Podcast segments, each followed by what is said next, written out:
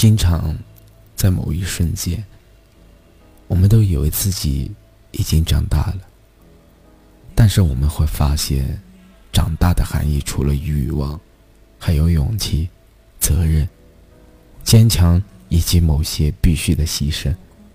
更重要的是懂得爱与被爱。原来我们从未长大，其实我们都还是个倔强的孩子。大把大把的时光从指缝间流走，留下许多情感的东西握在手里，躲在某一时间，想念一段时光的掌纹；躲躲在某一地点，想念一个站在来路，也站在末路让我牵挂的人。马上就是你的生日了，想着这些年里。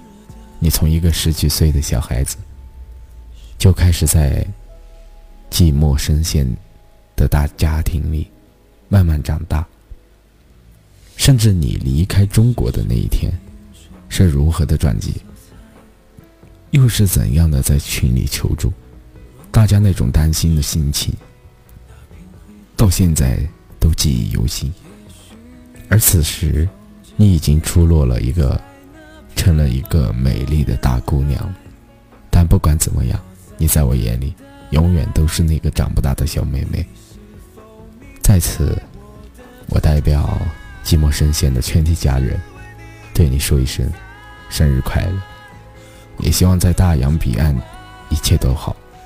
同时，你的好朋友也送来了祝福，生日快乐，好吧，走在一起是缘分。一起再走，是幸福。感谢你们的收听，我是波仔，晚安，好梦。